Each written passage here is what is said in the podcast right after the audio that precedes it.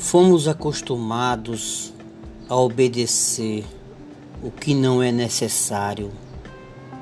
Obedecer sempre foi a maior das virtudes para aqueles que buscam o poder. Sim, ele nos seduz, porque nos traz um único prazer. Por isso, nossa felicidade está sempre entre um perdão e um juramento. Sabemos demais para falar a verdade. Francis James Lima da Silva